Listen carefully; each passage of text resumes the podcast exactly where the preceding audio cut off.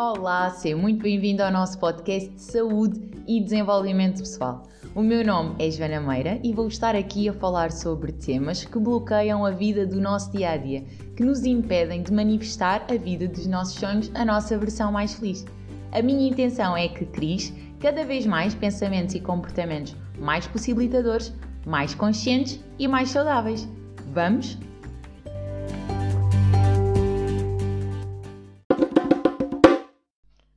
Claro que, mesmo falando de responsabilidade e do poder que nos dá, temos que lembrar que realmente há sempre um limite, há sempre uma intenção por detrás de tudo aquilo que nós fazemos. E o que é que eu pretendo estar com esta conversa a falar de um tema a que eu dediquei dois podcasts e disse que é um dos temas mais importantes e mais relevantes na minha transformação, que mais mudança provocou na minha vida. Porque quando nós começamos a responsabilizar-nos pelos nossos sentimentos, pelas nossas ações, por vezes acontece nós tornarmos demasiado ativos, demasiado proativos e dependentes da ação. Com isto, o que eu pretendo passar é o quê? Que realmente, quando nós começamos a tomar um, uma maior ação na nossa vida, o que nos começa a fazer mais confusão e a ser mais desafiante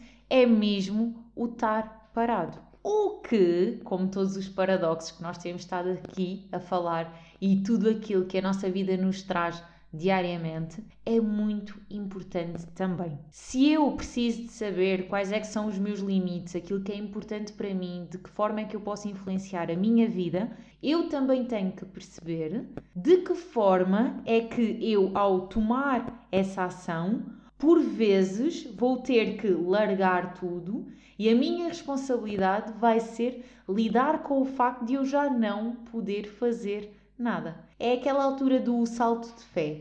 Aquele momento em que nós já semeamos, nós já regamos e agora depende do mundo, depende do universo, depende dos astros se alinharem para as coisas acontecerem. Quando nós nos tornamos demasiado ativos, acabamos por vezes inconscientemente a adotar uma atitude de esforço, a forçar determinadas situações porque aquilo que antes era uma dificuldade que era partir para a ação, agora a dificuldade é simplesmente estar parado, confiar, ser paciente e aguardar pelo fruto. Quando nós começamos a desenvolver normalmente uma tarefa, uma atitude, um comportamento, começamos a ficar realmente embrenhados nela. E quando é para voltar à outra e navegar entre uma asa e outra da borboleta, como eu tanto falo desta analogia, torna-se muito mais desafiante.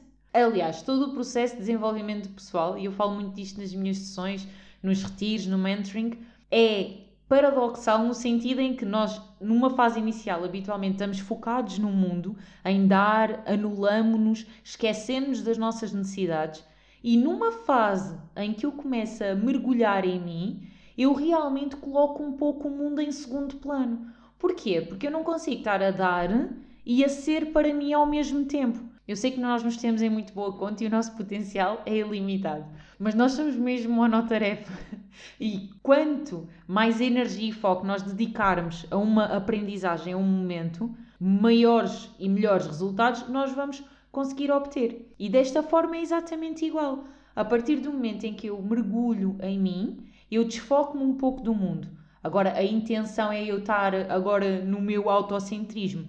Claro que não. O objetivo aqui é eu conhecer-me a mim, eu identificar os meus gostos, os meus limites, aquilo que é importante para mim, as minhas necessidades, para depois ir ao mundo novamente e lidar, relacionar-me com o mundo, tendo por base aquilo que eu encontrei em mim. E depois, claro, no contacto com o mundo, eu volto a ajustar os meus limites, eu volto a ter mais informação e volto ao centro. Isto é um jogo super dinâmico que nunca para. Eu acho que um dos maiores enganos é nós começarmos a olhar para este processo da vida como ah, eu nesta altura já deveria, não era suposto no momento em que eu estou isto estar a acontecer. É suposto tudo acontecer, por isso é que está a acontecer. Agora, nós ainda estarmos a resistir, nós ainda não conseguirmos encontrar uma alternativa, isso sim pode ser um foco. Isso sim pode ser uma área de atuação. Eu posso levar para aí a minha energia, certo? E decidir que, ok, eu quero aprender a ser mais tolerante. O que não quer dizer que eu, em alguns momentos, não vá ser intolerante.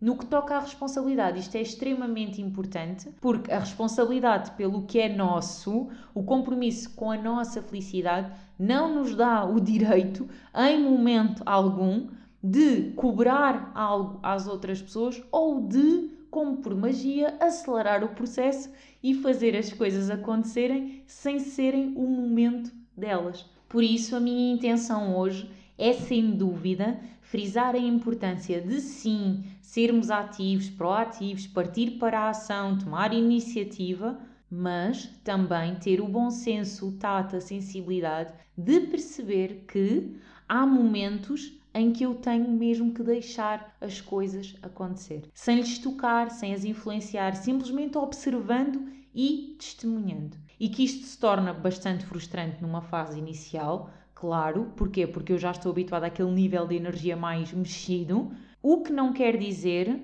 que seja a melhor atitude a ter.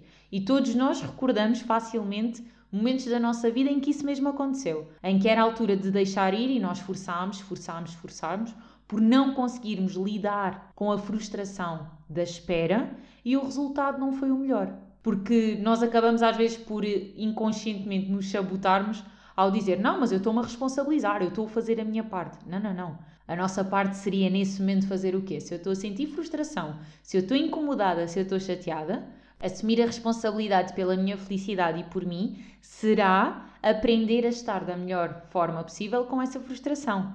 Não é fazer algo para que ela desapareça, não é resistir, negar ou não querer sentir aquilo que eu já estou a sentir. Até porque no desenvolvimento pessoal toda a gente batalha sempre na mesma tecla, que é não há emoções positivas e negativas. Há emoções com as quais nós nos sentimos felizes por estar a lidar e por estar a experienciar. E depois há outras que, como nos incomodam mais e acabam por incomodar porque nós ainda não nos habituámos também a lidar com elas, na presença delas nós fugimos, nós resistimos. E então, perante elas, em vez de nos focarmos no que é que podemos aprender, no que é que podemos melhorar nesse contexto, nós acabamos por partir para a ação com o objetivo de criar uma emoção diferente, não deixando acontecer. Por isso, temos sempre que levar o foco até nós e cuidar daquilo que surge em nós, mais, muito mais, e sempre antes de nos focarmos no mundo. Porque nós, lembremos-nos sempre, é importante ir gravando, memorizando, repetindo estas frases para nós. Aquilo que eu controlo sou eu. Não são os meus pensamentos, não são os meus sentimentos, não é aquilo que está a acontecer. Não, é aquilo que eu posso fazer como resposta a tudo isso. Tudo aquilo a que eu me queira apegar para trocar, mudar, resolver fora de mim, fora do meu controle, é somente uma distração que não está a ir à causa, à raiz daquilo que realmente se está a querer manifestar. Eu posso aprender com esse desconforto, eu posso ficar a conhecer-me mais. Uma das coisas que eu gosto de partilhar sempre é que eu acredito que este processo de desenvolvimento pessoal, que é para o resto da vida, é para todo sempre e só acaba quando deixarmos de estar aqui, é um processo que assenta, na minha opinião e na minha visão, num processo em que eu acordo de manhã, faço a minha vida, tenho as minhas relações, interajo, movimento-me, emociono-me, manifesto as minhas intenções com a intenção de no final do dia eu me conhecer mais do que no início. É nesta perspectiva de evolução, de desafio e não de ah, ok, eu tenho que chegar a um ponto em que isto já está resolvido, tipo estagnação, como se chegássemos ao final da corrida e acabou. E efetivamente esse ponto vai acontecer, o final da corrida. Então é que o foco durante o processo, no final da corrida, não nos fez usufruir e aprender com a corrida, desenvolver as melhores técnicas, as melhores estratégias, aprender com as outras pessoas com quem nós estávamos a correr, não repetir os erros delas e aprender com aquelas que estavam a correr ainda melhor e estavam a divertir-se enquanto corriam. Por isso, hoje, a minha intenção é, sem dúvida, passar a importância de nós nos responsabilizarmos por nós, sempre pela nossa resposta. Isso vai implicar, às vezes, estar quieto, estar parado, estar simplesmente a observar e ter que esperar e ter que saber criar paciência, lidar com a frustração da espera. Faz parte. Isso sim é estar na correnteza da vida e não estar a forçar o rio a ir para um sítio que nós acreditamos ser o melhor. Agora diz-me, quão difícil é para ti deixar que as coisas aconteçam ao seu ritmo, sem as forçar e sem as acelerar?